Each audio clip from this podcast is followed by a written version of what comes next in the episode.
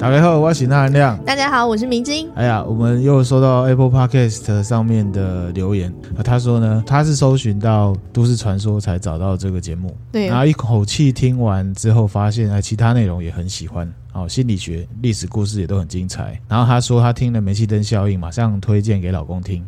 嗯啊，里面有提到反乌托邦的作品啊，一九八四、银翼杀手、发条橘子，他们都很喜欢。然后他也发现说啊，原来 Radiohead 二加二等于四也是相关内容，他觉得很有趣。嗯，嗯那他也希望我们可以继续再分享后续相关的资讯，嗯、说他会一直支持我们。啊，真的很感谢，哎，还有这期待每次的更新这样子，嗯、感谢你哈。对，那从里面我们抓到几个重点，他一口气听完了，我有点紧张，因为呢，我很怕我们那个内容更新的速度跟不上大家听。嗯好，再来是说，其实我们这节目一开始比较被人家找到的，我们看到很多听友都是说从都市传说找到的，对，哦，没有错。那我们都市传说当然也会再继续，那我们会再继续努力。谢谢，谢谢你，对我们是最好的鼓励。知音呢，最近喉咙不太舒服啊，哈，嗯，好，跟武汉肺炎没有关系，因为啊，如果会被传染的话，也是我，不是各位。OK，你不要在那边危言耸听，不要散播假消息。我们也去看医生啊，迷之音也去看医生了哈，然后也有吃药，已经好多了，只是说喉咙本来就比较不容易好嘛，哈、嗯。那我们今天呢要来分享什么呢？今天主题是什么？啊，都市传说系列。哦、这一集更新了之后，算是不防控，对，算是最后一个礼拜了。不管大家喜不喜欢不防控，嗯、那我们还是呢希望可以分享一些都市传说，嗯，让大家觉得呢外面很危险。好，迷之音不防控的经验觉得怎么样？其实真的是有好有坏啦。觉得利就是可以省省去通勤的时间，对。然后但是坏就是你那个上下班的时间很难很明确的说哦，下班就是下班，然后上班是上班这样。哦、理解。然后其实待在家里有时候会有点精神萎靡啊。对。上班还是会到处走动嘛。嗯。吃饭可能要去什么地方吃饭，大家聊聊天。嗯。然后现在迷之音就只能面对。那还那我一个人，他可能会觉得有点无聊，这样子。是还好啦，这样子。对，但是居家上班就是也是很舒服、很舒服的状况，你就会觉得会有点懒散、懒散的感觉。哦，这也是为什么我们要分享的原因。嗯，因为其实待在家里面久了，真的会觉得有点闷。好，会想要出门，就你啊，你觉得闷啊？对，我觉得很闷，我会很想要出门。一天到晚爱说，哦，这一整天在家里真的不行啊。我们出去买个东西，哈，我们买采买的东西，顺便透透气，大概这样子的概念。对，好，那所以呢，还是不能出门啊，所以呢，我们还是要来分享可怕的都市传说。嗯，好。然后我们今天讲的都是台湾的，台湾的。迷之音，你知不知道太极峡谷？太极峡谷，嗯，这边有个都市传说，我现在来分享。好，这个太极峡谷啊，它是位在南投县竹山镇大安里，它附近有什么呢？妖怪村哦，山林溪。就靠近溪头那边喽，忘忧森林。嗯嗯，那忘忧森林走进去这个太极峡谷大概要四个小时左右。嗯，地方很漂亮，它主要是这三林溪附近，它有一个，就是它的纹理是垂直的哦，加上说因为它是那所有岩地形，所以呢它侵蚀之后它会有一个峡谷。S 型的峡谷，嗯，那有点像太极里面那个曲线哦，阴阳鱼太极的那个曲线这样弯曲，很漂亮，有 S 型的啦，对对。然后这个谷呢，主要是分成上行、中行、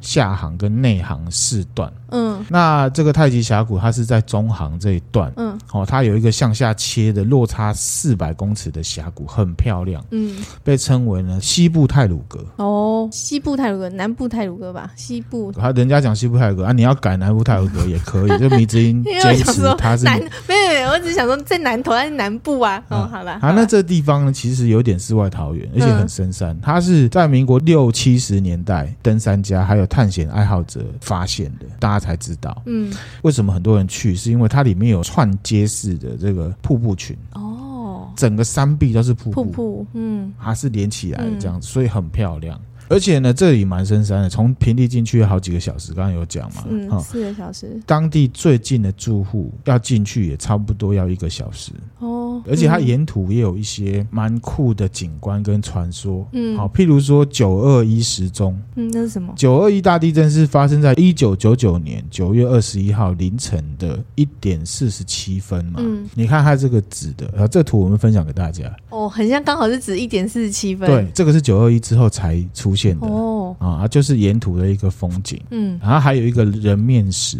长这样，哦，真的很人面呢，很人面，这样拍好，真的是人面呢，很人面哈，很。像，很像。人面石这长相啊，据当地人说，嗯，像是民国七十四年啊，在这个峡谷里面奋勇救人，可是却不幸溺毙的一个救国团的总干事，叫做林俊生，他觉得很像这个人，嗯，那所以呢，他们就在那边建立了纪念亭。哦，现在在当地甚至有人把林俊生先生当成山神跟守护神。好，那其实太极峡谷啊，有发生一个山难事件，其实是蛮可怕的。什么？在一九八六年的五月二十五号、嗯、上午十一点二十五分，嗯，哦，他太极峡谷那边，然后那时候有。成员大概一百人左右的登山团体，哦，因为那里很漂亮，嗯、所以呢，等于是向导带进去，没有任何预警的情况下，有一颗一百多公吨的石头从这个峡谷上面三百二十公尺的地方崩塌，哇，正好就砸在那个百名的这个登山客的身上，完全没有办法闪躲。巨石落地之后，页岩的碎片有没有？到处射？太极峡谷瞬间呢，血肉横飞，哇，好可怕哦！这画面好惊悚哦，很惊悚，造成了二十八个人死亡，嗯，二十八个人轻重伤，嗯，是台湾史上第二严重的山难。后来去调查，就是因为说太极峡谷中航段这地方啊，它是一个很危险的地质形态，它那个页岩呢很容易崩塌，嗯，发生这件事情之后，南投县政府宣布无限期封山，哦，一直到现在都不能进去。在新闻上面看到了一个很有名的天梯，嗯，天梯这个是太极峡谷那一段的上行段哦，好，天梯长这样子。其实看了新闻，一直很想去啊，可是我都没有去。很长的、嗯，所以这是太极峡谷的上的前上行段前面，对对对，现在有开放的哦，很漂亮，很漂亮哎、欸。那刚刚讲的那件事情就很严重嘛，嗯，好，那其实，在很久很久以前，哦，台视有个节目叫《玫瑰之夜》，嗯，它里面有个单元叫做《鬼话连篇》，嗯，啊，当时就有一个当初的幸存者来上节目，哦，这个人叫做苏玉兰，是一个女生，嗯，她上来是来分享灵异照片的，嗯，然后顺便也讲到中间发生的过程，嗯、那她是怎么生还的？怎么生还？因为他不遵守向导的指示哦、啊，这件事情完全是巧合哦。一般我们去深山里面一定要听向导的，对啊，对。那虽然现在讲这个不太有说服力，嗯、可是呢，就完全是个巧合。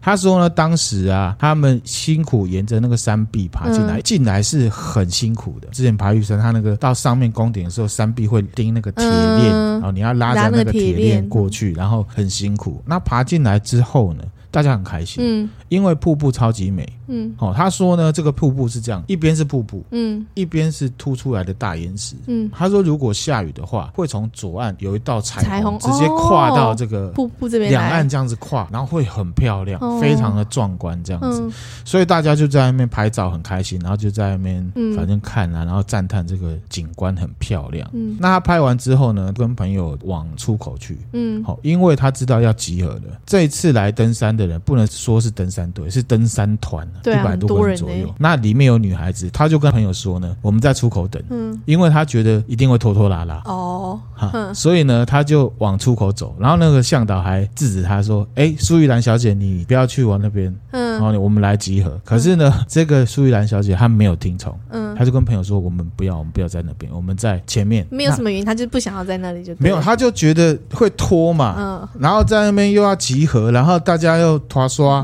很慢，嗯，好，他想要先往前走，他先往前走，先出来这样子。他可能中间过程已经感受到很拖延还是怎么样，他性子急的人嘛，哈，可能啊。然后他就站在接近出口处，刚好站在左边是一颗大石头，大岩石的下面在等。不久呢，他就听到导游吹哨子，哔哔，大家在平坦的地方，就是河床那边集合。嗯，然后他就听到爆炸声，岩石爆炸的声音，嘣，这样应该很大声哦。然后而且他说他闻到味道，他说岩石爆炸会有一种味道，可是不是炸药的味道，嗯，那个味道很。奇怪，嗯，然后一瞬间他就看到一大堆碎石从上面飞下来往地面砸，而且他说呢，那个石头都不是圆的，是像刀子一样锐利，嗯，然后呢，从烟尘消失之后，他就看到集合的地方地上有二三十颗的头，呃，身首异处，哎呦呀，然后尸体被那个很锐利的石头攻击切到都不完整，有断肢，有断腿，一开始还听到有人在叫，嗯，可是没多久瞬间安静，安静，他站在那个石头下面嘛，他朋友还没有就被压在石堆里面。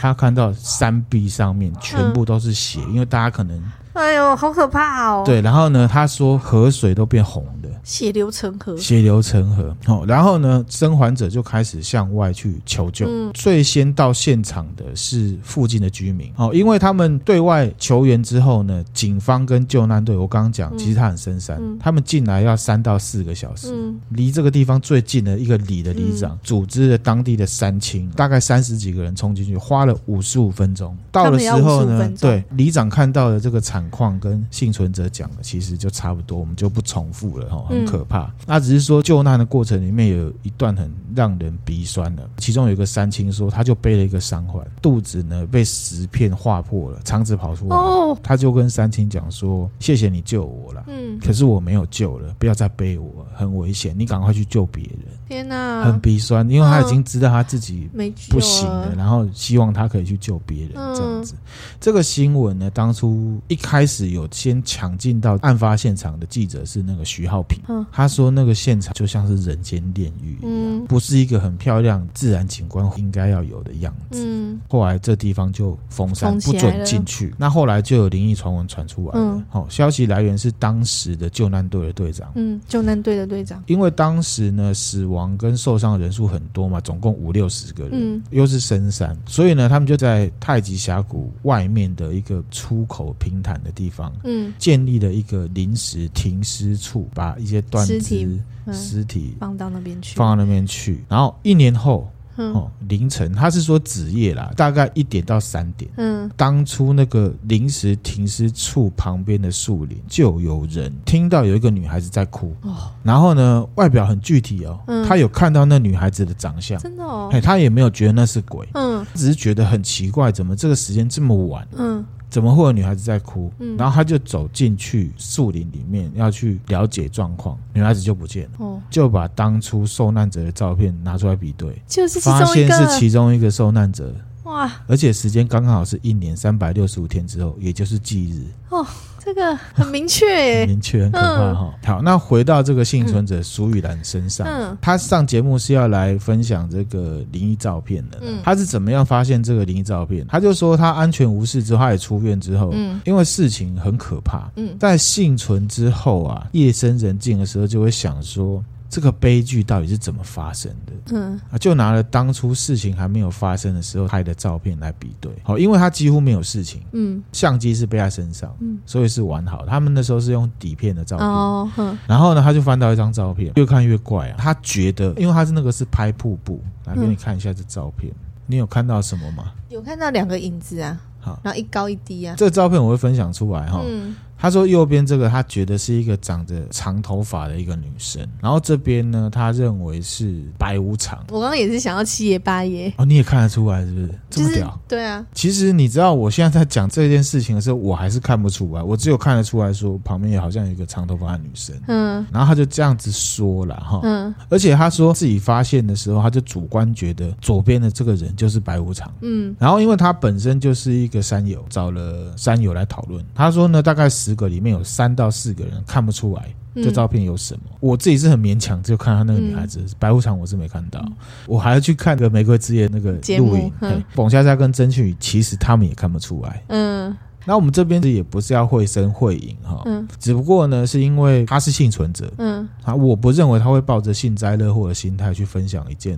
不存在的事情，他是在分享他主观认为应该是有，嗯，然后他就说他觉得这张照片好像会变化，跟他之前看到的不一样，然后好像越来越明显，嗯，越看越像。然后他说他还把照片拿去宫庙这个协助协助处理这样子，被盖。哎，然后他说呢，他跟山友讨论，有得到一个资讯，说这个太极峡谷在乾隆五十二年的时候，嗯，曾经有人在这边死掉，嗯，所以呢，他认为是在抓交替。那其实不论有没有了，我们之前有分享过相由心生，嗯，因为我们站在这个苏小姐的角度来想，我们之前有提过，人的心啊是依赖合理性在过活的，嗯，那一次山难对所有的参与者来讲，不论他是幸存还是他受难了，嗯，绝对是一个无妄之灾，嗯，莫名其妙就棒。对，假设这照片没有什么，那我认为这个苏小姐她主观认为有，其实也是很正常的。嗯，因为他总要为这件可怕的惨剧呢找一个心理的出口。嗯，因为这件事情不是个小事件，然后我们可以呼口气说哦，还好是有运气好。嗯、因为他募集的过程，过程，然后人死亡，本来跟他一路上来的人，然后说说笑笑，有的可能他很讨厌，可是都变尸体，而且还身首异处，嗯、他的心理冲击应该不是局外人可以想象。嗯，那我在查这个资料的时候，我在 PTT 上面有看到乡民，嗯，他们在讨论这张照片，嗯，然后就有乡民说，哦，他看《玫瑰之夜》这个苏玉兰啊，在讲这事情啊，面带笑容，如何如何笑嘻嘻的，怎么样？嗯我想要问哦，就是你是想要看到他声泪俱下很惨的样子，才会觉得这照片是真的吗？应该跟那没有关系啊。对，我觉得这就回到我们之前讲的角色冲突的事情。对，说实在的，上到节目，他可以用平静甚至比较正面的方式在分享这件事情的话，我觉得还比较好。因为我宁愿他已经走出那个不好的经验了，他才会出来讲这件事情。我觉得他去参加这节目，应该就是要为他心里面找一个。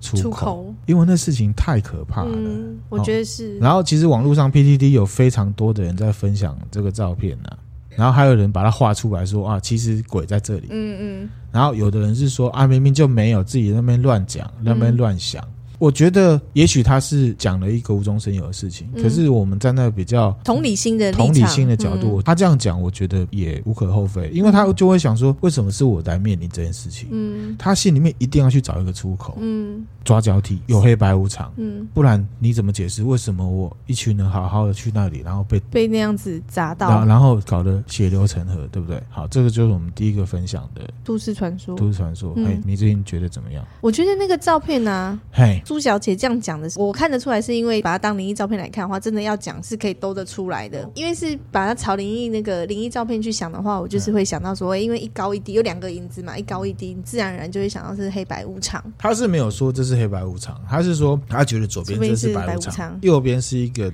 长头发的女生。对，可是我看的话，我会以为是这个啦。我这边看的话，我觉得它就是影子，就是比较黑的地方，说不定可能是有哪边地方有遮到。有他的阴影在，有可能，但就像你讲，反正苏小姐她就是想需要找一个。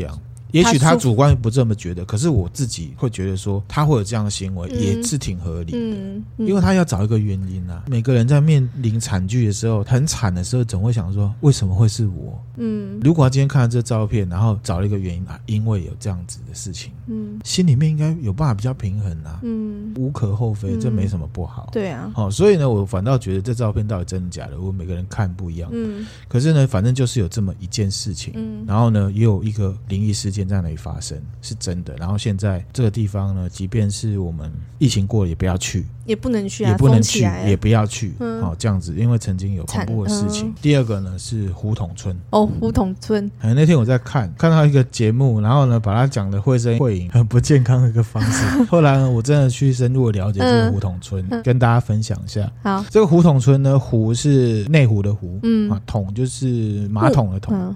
嗯它是一个村子，那这个村子呢，它的位置是在新北市平林区的一个深山里面，嗯，啊，现在已经不存在了，嗯，好，是现在呢，胡同古道沿路上面的一个点，嗯，好，在平林地区啊，比较年长一辈的人会流传一个都市传说。嗯，说呢，这个晚上啊，从胡同村那个方向会听到好像有人在砍树。嗯，深夜哦，那心想好奇怪哦，这么晚了怎么会有人在深山里面砍树？啊，啊，隔天去看都没有看到树被砍的痕迹，也没有树倒下来都没有。嗯，下雨天的时候呢，会听到胡同村那个方向传来有人在播歌戏、演歌仔戏的声音，叮叮叮叮叮叮叮，我心疼啊，妹妹啊。对对。啊，类似这种的，然后也是半夜，不一定啊。他不是说半夜，他是说下雨天的时候，是下雨天。他说下雨天的时候，哦，哈，就有种阴阴森感呢。然后呢，也有人说，仅没有人住的村子里面，晚上好像会有听到这个庙会的声音，人声鼎沸，嗯，很多人，偶尔还会听到有放鞭炮的声音，嗯，这灵异传闻不断，因为那里基本上已经是深山里面了，嗯。阴阴的，没什么人敢去。哇，平常更加不敢去了。嗯，当地人啊，有说，如果真的你要去那个村庄的遗址，要在村外用洗手洗水啊，溪水，洗手洗水，村外的溪水洗手，否则呢，会有一些不好的事情降临在你身上。嗯。你刚刚怎么了？你刚刚怎么了？洗手洗水，洗手洗水，念十次来。洗手洗水，洗手洗水，洗手洗水，洗手洗水。好，好，五次，好厉害厉害哈！给你拍拍手。好，那当地人呢称这个地方叫做幽灵古道，嗯、会声会影，很可怕。嗯，那这个村呢，其实在清朝的时候确实是存在的。嗯，清朝哦，那么清朝、嗯、对，以前还没有什么北宜公路，嗯、也没有什么雪山隧道。好、嗯，清朝哦，哦，连柏油路都没有。没有。它是呢，台北跟宜兰之间呐、啊，物资往来需求。哦很多人这样子走，把这条路走出来。嗯，现在的人统称它叫淡兰古道了。淡兰古道有听过？知道了。嗯，侯城、平林、深坑、石定这样子一条叫做北宜古道。大南古道里面有一条叫北宜古道。那那时候的居民都是很仰赖这个路。嗯，老一辈的居民说呢，以前呢、啊、要从平林到宜兰。嗯。天亮之前就要出门，而且呢，天亮前是要打火把的那种天亮哦，就天色还没有亮，还没有到宜兰之前，天就有可能黑了，所以一定要带火把。嗯，好，那个因为山路很难走，很难想象，真的很厉害耶，很害，还要因为他要运送物资，他可能还要背东西耶，对，所以足足都要花一天。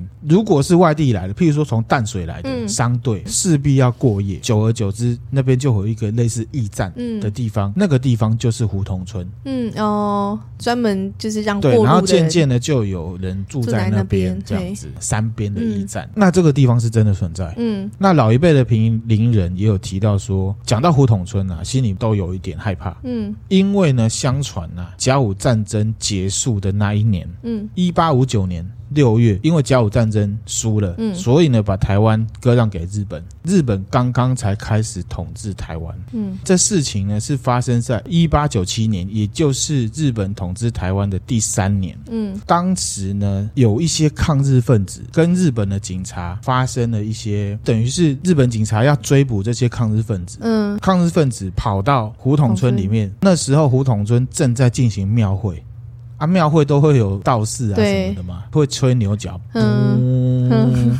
嗯日本警察以为村民要起义造反哦，哇塞，真的是巧合哎！所以呢，屠村哇，村民过路客在附近啊看热闹，因为庙会很多人都杀光，然后呢，尸体呢堆在这个庙的前面，嗯，就是因为这样子很可怕，所以呢变成了老一辈人心目中的禁地。搭配前面讲的那些奇怪的嗯事情，大家就觉得这里很阴，不要来。哇，这真的是一场误会耶！然后呢，到了民国八十七年，一九八八年的时候，胡同村那个地方，那时候已经废村，已经没人了，荒烟蔓草。给你看一下，那那边还有屋子吗？屋子还。还有一点点废墟，这样。现在的胡同村是这样子，杂草丛生，杂草丛生，你根本看不出它曾经是一个村。民国八十七年是，就是一九八八年，嗯，有一个民间人士在这个地方呢立了一个碑，然后他署名呢叫做戏子东山老人小婴儿。戏子东山老人小婴儿碑上面就写到说，这里是日军屠杀村民埋尸的地点。嗯，好，十三沟遗址。到了民国九十二年，就是二零零三年的时候，汐止、嗯、东山老人小婴儿，嗯、他又在这里立了一个胡统英烈义民爷大公墓。嗯，碑呢上面写了一段诗，很长哈，长头诗这个头上面就会写说胡统英烈义民爷大公墓。然后呢，落款一样是戏子东山老人小婴儿。好想知道是谁啊？在这上面还有贴了当时落成的时候做法事的照片。他写小婴儿，是不是只说他是屠村当时幸存的小婴儿，会这样想，会这样想，对不对？可是如果到了一九九八年他立那个碑的话，其实你时间算起来，他已经超过一百岁了。其实哦，也不可能，有点不可能。当然不能说完全不可能。当地的居民做法会的时候，嗯，他们说呢，汐止东山老人小婴儿有现身，不是一个老人。后来又在网络上有一篇文章，嗯，是写说关于平林胡同古道二三四，平林胡同古道上面发生的事情，这样啊，是一篇很长的文章。嗯，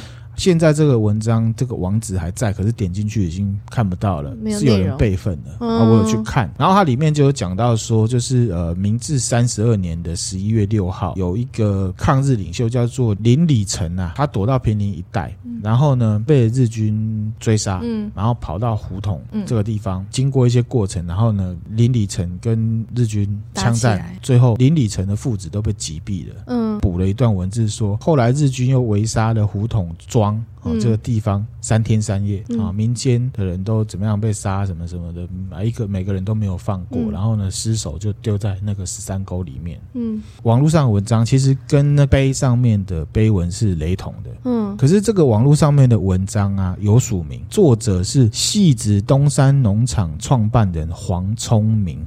哦，其实他是一个人，好，戏子东山农场，我有上网去查，他就是戏子的一个农场，嗯，也是一个观光地方，然后应该也是一个热心公益的人，反正就是还有跟学校来合作做一些活动什么，应该是也是一个有钱人，那就有人推测说啊，这个戏子东山老人小婴儿会不会是戏子东山农场创办人黄聪明？嗯，啊，其实蛮有可能的，然后可是到现在都没有证实，对，只是说前面的那个未曾是一样的，难免就会有这样联想嘛，哈。所以到底有没有屠村这件事情？听起来应该有吧？听起来应该有，对，啊、对不对？好，难道没有吗？日治时代啊，一直到一九零二年之前，嗯、在台湾都还有很多抗日的当地的居民。所以呢，一八九七年这个胡同镇这事情时间点，其实是有可能的。好，可是这中间又有一些疑点。什么疑点？好，比方说，其实我们现在在考究日治时期的历史的时候，嗯、多半都是参照日本政府当时留下来的资料。为什么？因为日本人有一个特点，嗯，仔细，嗯，他什么都会写，真的，他什么都会写，他不会把你抹除，嗯，啊，不会说这个不光彩，我们把它拿掉。嘿，这跟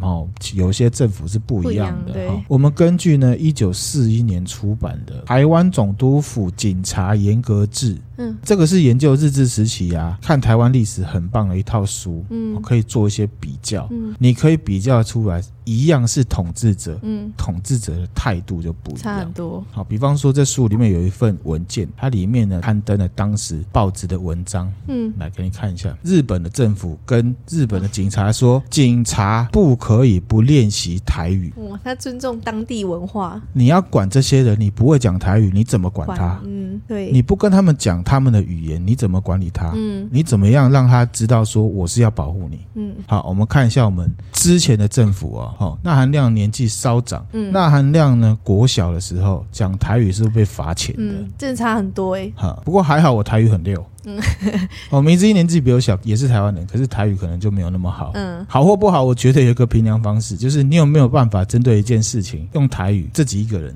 发表你的看法，嗯，讲超过三分钟。对，各位听友，你可以试试看。有一些人会号称我们自己会讲台语，嗯，可是其实我们台语能力呢是很弱的，没有办法好好完整的讲一个故事或者怎么的。嗯，啊，以前有一个社会学家，他讲句话，嗯，不科学，可是非常的有道理。好，什么话？他说呢，如果你要毁灭一个民族，哦，你只要毁灭他的语言就可以了，嗯，不需要针对他做大屠杀。嗯、这个说法大家可以思考一下，思考一下，有没有道理？那个纳含亮的看法是说，语言没有水准高低之分，嗯、每个人都应该会讲自己的语言。我以会讲台语为荣。嗯，我还有想过要录一集完全台语发音的了。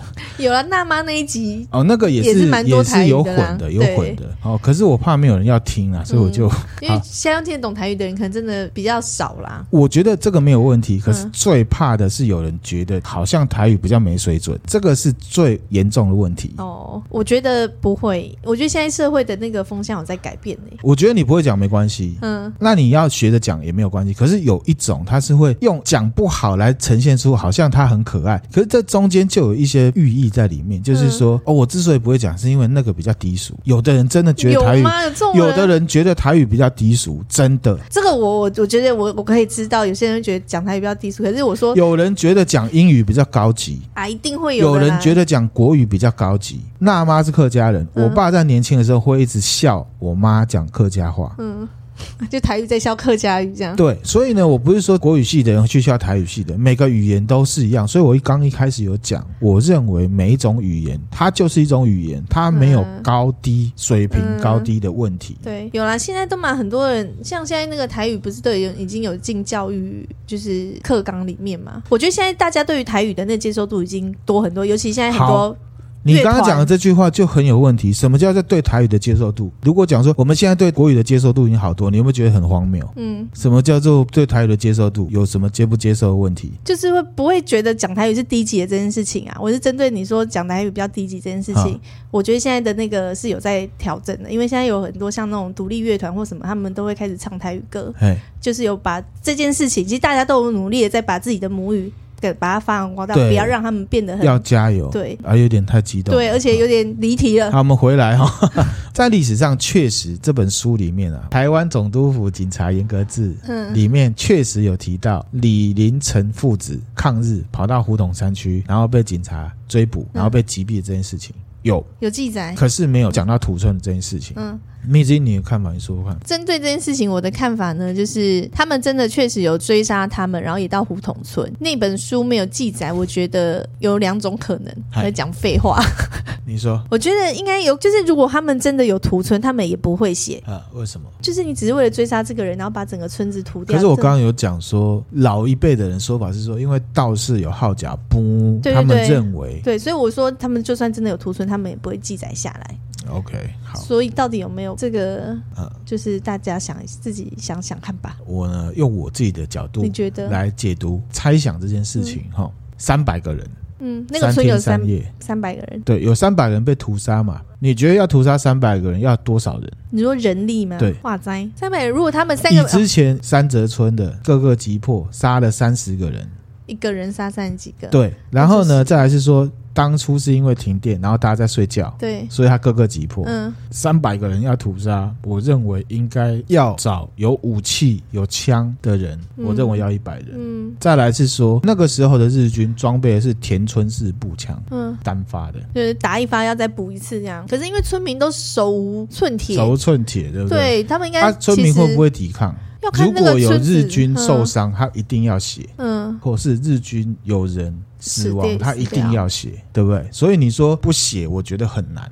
所以你觉得？再来是说，如果有三百个人被屠杀的话。好，他说那个尸体都推到那坑里面嘛，嗯、至少要挖得到尸骨啊。但他们都有去挖，没有挖到，还是没有去挖？没有去挖。其实，在新竹啊，嗯、大概那个时候，日据时期也有一个抗日事件，嗯，造成了重大伤亡，嗯，当地的尸骨，甚至当地的这个主角场有没有？嗯，又被挖出来，还上了新闻。哦，那个就有挖到，所以呢，我觉得没有尸骨这件事情很奇怪。嗯，好，再来是说呢，蒲村可以这么完全吗？还是说那个东山老人小婴儿真的是后代？我觉得那个既然是一个村，有人住的地方，有没有可能有人是在外地的？有可能啊，可是其实都没有啊，除了这个东山老人小婴儿之外，嗯、都没有人在讲。这件事情，所以是怎样呢？好，都市传说。对，这真的很都市传说。你这样讲，也都很有你的怀疑，也都很有道理。既然这个都市传说可能不多人知道，我不敢讲台湾人都没有人知道。嗯，一定会有人想要去挖那个尸骨都 Q K 啊。这个很奇怪，对，因为如果屠村也不会有人特别去捡，不会吗？我也不知道，其实这种不知道哎，这我很难想象，我想象不出来。好，反正就是这样。其实，在网络上有人考究认为，嗯，可能没有屠村，抗日分子进去在那边死亡是真的，嗯，都有记载。可是屠村这件事情就变成是一个奇异词，到底有没有？有人说有，人说没有。对，那有人推测说，如果死了三百个人的话，多多少少会有一些骸骨，就对。再来是说。屠了三天三夜这件事情，对啊，其实如果三三百多人一天，应该如果他们的武力够强，其实一天就会去想说，如果我今天是要去追捕一对父子的话，我会派多少人去？如果是派六个人去，你觉得六个人他有办法屠杀三百个人吗？或者是说我屠到一半很累，然后我去叫增援，去叫增援的话，就一定会有官方记录。嗯嗯嗯，大概是这种感觉。嗯、我不敢说一定没有啦，这就是一个都市传说，分享给大家。嗯、然后比较有趣的事情是说呢，嗯、其实这个胡同古道啊，现在还是登山者会去的地方。如果之后疫情好了，疫情好了，我觉得我会带迷之音去走古道。现在还可以看到那个碑文。哎、欸，我们可以去对，等之后好一点对，推荐给大家。然后疫情过后，大家三五好友可以去那边结伴登山，不过不要晚上去，然后也不要单独，一定要有伴。对，也不要待到晚上。嗯，好。然后呢，我这边会附上这个胡同古道的 Google 评论。嗯，好，上面就有很多会讲到这个意思。真的哦。对，可是现在大家普遍认为那里死了三百个人。嗯，好，只是说我自己看了，还有自己想了，我觉得到底有没有，就大家去自己去思考。嗯，好，之前分享了这个量子力学嘛，哈，相由心生嘛，哈，大家自己去思考。嗯，这个都市传说就是这样。嗯，这可能到时候我们现场看，应该就会更有感觉。如果之后有机会的话，迷之音觉得这个都市传说怎么样？很都市，很都市，就到底有没有？如果真的要讲说到底有没有这件事，而且是在台湾哦，对，而且我们是可以走到那边去看的。嗯，大家我们集气，希望我们的疫情呢可以赶快结束。好啊，疫情结束之后呢，那含量跟米之音第一个去的郊外，应该就会是这个胡同古村。嗯，回来的跟大家报告，好，回来的感觉是怎么样？好。好，OK，大家也可以去了哈。嗯，那再一个就是这个没有鬼啦，可是就是也有点都市传说。哦，是什么？好，嘉明湖。嘉明湖，台东。嗯，哦，它的海拔呢是三千三百一十公尺。嗯，然后呢，上面有个湖嘛，就叫做什么？嘉明湖。它是台湾的第二高的湖泊。嗯，啊，仅次于雪山的翠池啊。嗯，那这个湖呢，直径是两百一十到三百三十公尺不等。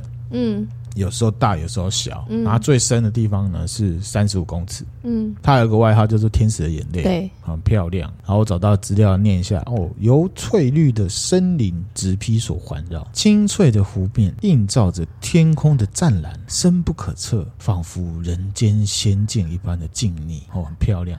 你为什么用那么低沉的声音、带些音调在讲这一段？感觉很好，很漂亮嘛。嗯传说中嘉明湖的形成是由陨石撞击地球表面造成的陨石坑，相当罕见。嗯，在布农族的传说当中，布农族征伐太阳的传说，这个故事里面有提到，太阳它的右眼被布农族的勇士给射中了，嗯，变成了月亮。月亮每天晚上都会来嘉明湖看自己被射伤的箭伤，那一面照映月亮的镜子。就被布农族人称为“月亮的镜子”哦，是不是很有原住民的传说感？对。啊，对，嗯，刚刚有讲到嘉明湖的形成，陨石坑，其实有两种说法。一九九八年的时候，经济部中央地质调查所的所长。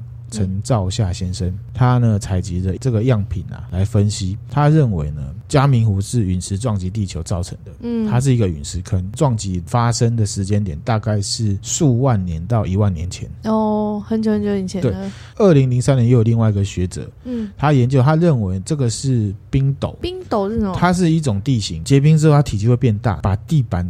撑开啊，就成为了这个湖。嗯，好，所以呢，冰斗说跟陨石撞击说，嗯，两种。嗯，现在学术界的比较倾向于是冰斗。哦，是哦，我以为会是比较倾向陨石坑。顺便解开一个都市传说，大家都觉得它是陨石撞，可是其实现在学术界认为它是冰斗，可能性比较高，比较高。那嘉明湖这边很美丽，嗯，也有一些山难事件。我们来分享三个比较奇怪的。好，二零一六年的元旦，有一个呢三十一岁的人，嗯、男生，嗯、他单独进入嘉明湖，嗯，自己去很危险呢。去，他可能体能很好了，不能啊，这就是太自负的一个。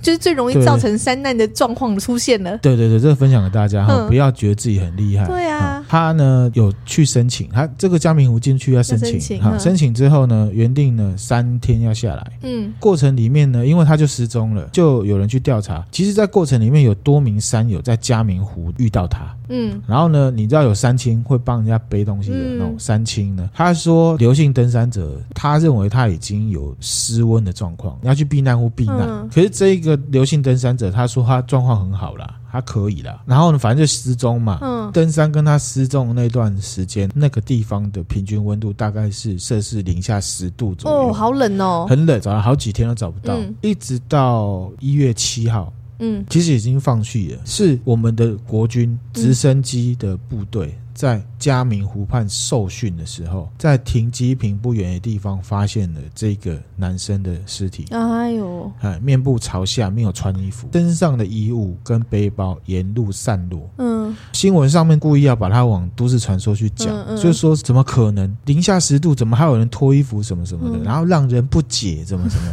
可是其实高山镇，高山症就会这边我们跟大家分享哈。嗯高山症根据卫福部的资料，主要分三个阶段。那高山症基本的意思就是说，人体处在高海拔的时候，因为高海拔环境造成的健康风险，它正确的名称叫做高海拔疾病。当海拔的高度上升的时候，很多的环境条件跟地面是不一样的，譬如说低气压、嗯，低温、湿度比较低、紫外线很高。嗯，其中呢，对人体影响最大就是气压的部分。嗯，以三千公尺的高山为例，山顶氧气含量只有平地的七成，比较主要会造成高山症，就是因为氧气比较稀薄。嗯，急性高山症呢，就是感冒症状。嗯，所以呢，如果各位听友你有想要去爬高山，要特别注意，一定要带高山症的药，不论你有多年轻。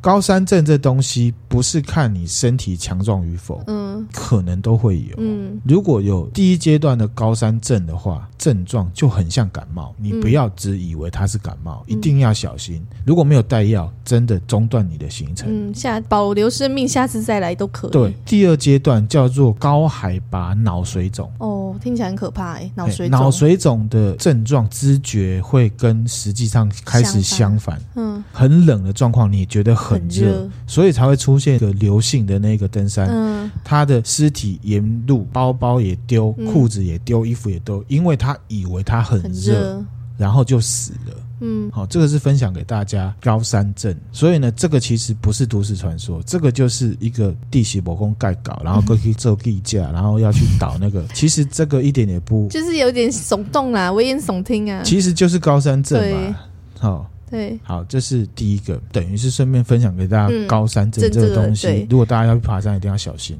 要留意，要留意，然后不要觉得高山症一开始初期像感冒没什么样。对，因为感冒大家会觉得啊，我撑一下就好了。嗯、可是其实，在高山，如果你出现了感冒症状，你一定要正视，这个很有可能。会进展到第二阶段就很恐怖。感冒症状你就吃高山症药，嗯、如果还没有解决的话，就先回去，赶快撤退。嗯，对。第二个呢是二零零三年四月二十六号，新竹有一个登山社，嗯，他们聚集了九个人，嗯，好要去爬嘉明湖，嗯，那四月二十七号的中午的时候啊，他们就到了。啊，因为那时候是很热，因为四月嘛，风景又很漂亮，嗯，那其中有一个人，他叫做吴子辉，嗯，哦，他是清大物理所的博士。哦，博士哎、欸，所以我们博士哎，如果我们讨论量子力学的话，他应该比我们更加的 了解。了解。他呢，就跟朋友说，他要去嘉明湖游泳，嗯，很热，嗯，其他人就说啊，我要去某个地方拿相机来拍照，嗯，好，他们就走了，然后去拍，嗯、然后呢，他的朋友回来嘉明湖看不到吴指挥的踪影，嗯，沿着湖边搜索，只看到吴指挥的衣服跟眼镜放在岸边。嗯，他们就研判说吴子辉可能溺水了。嗯，好，所以他们就求救。求救了之后呢，消防员上来，你知道他在哪吗？我不知道。他在湖底，而且溺水了。而且他双手握拳，用打坐姿姿势坐在湖底。对。至于为什么会在湖底，然后又是这个姿势，就是一个都市传说，不知道是怎么回事。还是说他有也是出现高山症，然后他下去，嗯、因为他觉得很热嘛，他就下去，然后就打坐在那边，然后觉得太舒服。有可能，所以他在里面打坐，打坐到最后，其实他身体被消耗殆尽了，可是他主观没有感觉到觉啊，这有可能。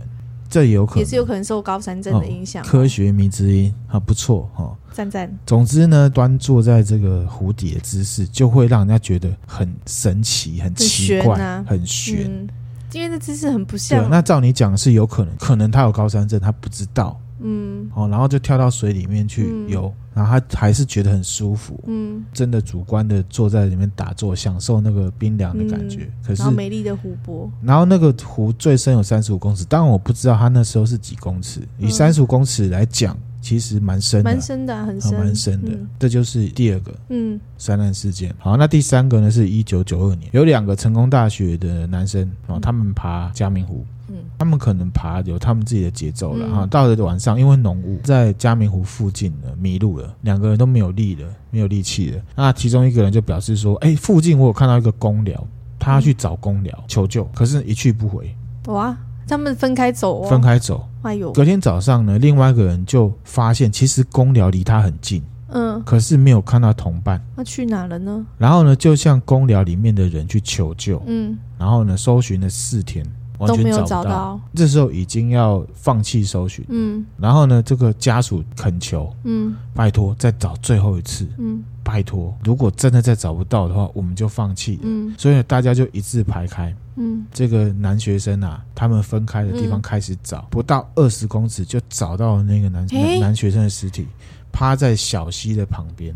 嗯，很奇怪，很奇怪，因为前面找这么近的二十公尺而已。对，然后有一个叫做戴达义的人，嗯，他是当时林务局的工作人员，嗯，他说呢，那时候家属要把男学生的遗体带下山，嗯，拔不会问这个男学生说要不要下山了，嗯，拔了很多次，都。都说他不要下去，好奇怪哦。接着就问说：“那你不要下去是为什么？是你想要留在山上吗？”嗯，不啊，对，他要留在山上。家属把遗体带下山之后，他们就引魂，把他引到嘉明湖的一颗石头上面，嗯，把那颗石头放在瓮里面，安置在嘉明湖畔的石头堆。哦，常伴天使的眼泪。是不是很很悬啊？很悬哈。嗯，这宝贝这东西也是真的是蛮悬的哈。很悬，而且呢，戴达义先生啊，嗯、他说这个传回山下之后，大家在搜索，那个搜索的状况是几乎要把嘉明湖给翻遍了，掀的，嗯、完全找不到。嗯，可是却在最后一次，竟然就在二十公尺不远的地方找到。大家应该觉得很震撼吧？这个真的很奇怪。嗯、所以呢，还是提醒大家，爬山一定要结伴同行。嗯。绝对要结伴同，不要学电影，他觉得自己一个人很英勇，像一百一二七小时那个也是、欸，还是自己一个人，对，然后遇难，很不可以掉以轻心。就是你在平地觉得很正常的决策，嗯，在山上都要考虑再三，嗯。没错，这个已经统计出来了。嗯，这我是看这国家地理杂志上面专门登山的那登山摄影师讲，他说一个高山你去爬，出事的比例啊，有百分之六十不是在爬山的时候，是你攻顶完你要下来的时候，哦，是回程的时候。对，为什么你知道吗？松懈了，松懈了。嗯，觉得最难的已经过去了。对，觉得爬山是一个很好的运动，嗯，看漂亮的风景也很棒，也是很健康的。可是去到山里面，回到平地，在切换成平常的模式，嗯、都要还是要很谨慎，都还是很谨慎小心。嗯、我去爬玉山的时候，下山就扭到脚。对啊，那含量也是。对啊，我回来的时候就上去都很顺利，然后就回来顺利，对，一回来就一个不小心就拐到脚，咔嚓肿好几天。还好不是上山的时候，对，那就是没没得玩了，就没得玩了哈。嗯。嘉明湖啊，虽然很美丽，可是很危险。我们常常会用高度来衡量这个登山的难度。嗯，对。可是其实地形跟环境才是重点。嗯，嘉明湖虽然没有玉山高，嗯，可是地形比较特别。哦，在内政部的这个登山难度里面。嘉明湖的攀登难度是高于玉山的，嗯，哦，特别是后面有一段，它是从海拔两千公尺短距离爬升到三千三百公尺，哦，那很陡峭的感觉，很陡峭，迅速爬升一千公尺，所以非常容易引发高山症。嗯，听友如果有想要去爬山，一定要记得这个，就是你去衡量这个山到底好不好爬，好。高度是一个判断基准，可是其实地形才是最重要的。对，险山坡。嗯，像我们之前爬那个富士山也是啊。哦，富士山也是，它上面也是很陡。嗯，然后它地形真的很不好走，因为它都是那个它是火山地形。对，然后你走每每走一步都是很吃力的。对，然后下山的时候，因为它是那个石粒子，对，然后很滑。提醒大家，如果大家要去爬富士山的话，一定要戴口罩或者是登山用的那种面罩，面罩，因为它的烟尘。很严重，就是很多那个部落客都有在那个有在讲，有在讲啦。所以反正大家如果有要去爬山，都先事先做一下功课，看之前走过人的有什么建议，这样。对，然后还有一定要穿登山鞋，因为他下山的时候，他那个不是一般的路，他那个都是石粒子，很滑，非常的滑，可以想象踩在那种很多石头，然后就一你停车了，你还是会往前滑，哦，那种状况。然后因为它又是石粒子，所以你。登山上插下去，其实是插到石砾堆里面，嗯、不是真的很沙砾的插在地板上，嗯，很滑。嗯，我分享给大家。好，讲的有点远啊，又又离题了。我们刚刚在讲说，哦，嘉明湖其实比玉山危险，好、嗯，大家不要等闲置之。然后，其实你知道吗？嘉明湖有拍到过外星人。哦，那张照片我看过。那照片你有看过对，对不对？二零一一年五月，玉山国家公园的警察、嗯、是警察哦，嗯，哦，叫做陈永煌，他在休假的期间呢，跟同事去爬嘉明湖，嗯，他用 iPhone 四，嗯，拍风景照，嗯，好，拍完之后他就没有察觉任何异状，他就直接下山。嗯、那下山之后回到家，他就看手机才发现，哇靠，拍到奇怪的人形啊！这你我记得是一个小小的影子啊，远远的，对不对？呃，给你看一下这个。对啊，这个好，它在这里啊，然后放大是这样子。好，这照片我会分享给大家哦。其实嘉明湖真的很漂亮了哈，这样看好清楚，很清楚哈。然后来，他这个照片呢，透过警方交给国安局哦，国安局列为机密档案，真的假的？然后国安局把这照片送到美国去鉴定，但是送到哪里我真的是没有查到。嗯嗯。然后呢，最终确定这个照片没有造假，不是伪造的。嗯。然后呢，据说国安局还有要求这个远景不可以把照片传出去，甚至还惩处了把照片交给媒体的警察。但已经流出来了，已经流出来了，对，来不及喽。那这个照片就众说纷纭，大家在讨论。嗯、然后也有网友说：“哦，嗯、这张照片呢？你你你 怎么像是那个？对，你是谁上身？是不是你在模仿谁？就是那玫瑰之夜那个、啊。他说呢，这张照片之所以形成，是因为当初使用 HDR 高动态范围成像这个模式造成的。他认为那个他头会这样，是因为他有登山帽。”他觉得是一个经过的人，他觉得是一个山友，嗯，可是这个远景他有说他是在拍风景，嗯，所以他确定拍的时候没有人。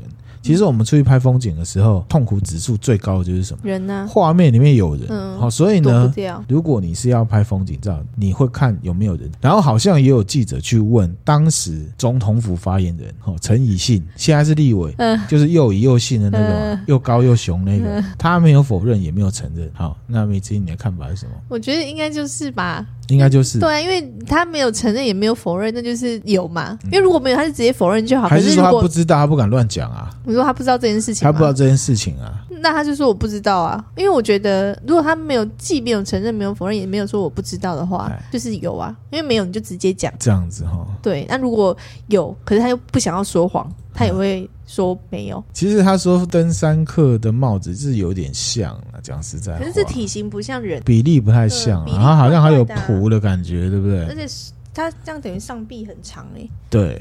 网友说，而且他是一个摄影师，嗯，哈，他觉得这应该是一个不明生物，而且他推论他应该有隐形的技能，或者是他有隐形科技，嗯，可是不小心被拍到了，他其实是隐形的。哎、这就是跟那个，比如说以前鬼有一些鬼片都会说要拍照才看得到，其实他一直都在那，肉眼看不到，可是透过一些镜头就可以看得到。对对对对，有人有一个摄影师，他是这样推论。哦好，各位听友不知道觉得是怎么样哈？那我们分享的都市传说就到这边了。嗯，那你你觉得嘞？我觉得有点假。可是就说没有造假。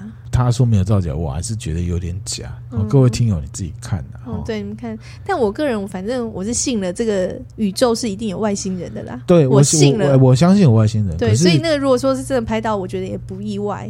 啊，对，我相信有外星人，可是不代表我同意说加明湖这张照片上面的人就是外星人，这样、嗯、也不代表说我觉得他这张照片是真的。嗯，好，我们今天分享的内容就到这边了哈、嗯。不知道大家呢居家防疫过得怎么样、嗯、啊？希望大家呢可以过得一切平安。然后呢，在居家防疫的过程里面呢，难免哈看新闻，现在还有很多争端，好，有很多的假新闻，然后呢会有很多撕裂台湾的事情。嗯，大家不要被影响，让自己的心情呢。平稳，然后开心，好，然后好好的防疫。我们现在这么辛苦的目的，就是要让疫情这个状况呢可以解决。嗯，所以大家加油，加油，大家加油。你为什么要用那么低沉的的声音讲这一段话？好，那我们今天分享的内容就到这边啦。那欢迎大家来追踪我们的 IG 或 Facebook。那 IG 是 N H E Overdose N H E O V E R D O S E。欢迎大家到那个 Apple Podcast 帮我们评个分，冲人气哦。OK，谢谢大家，谢谢，拜拜，拜拜。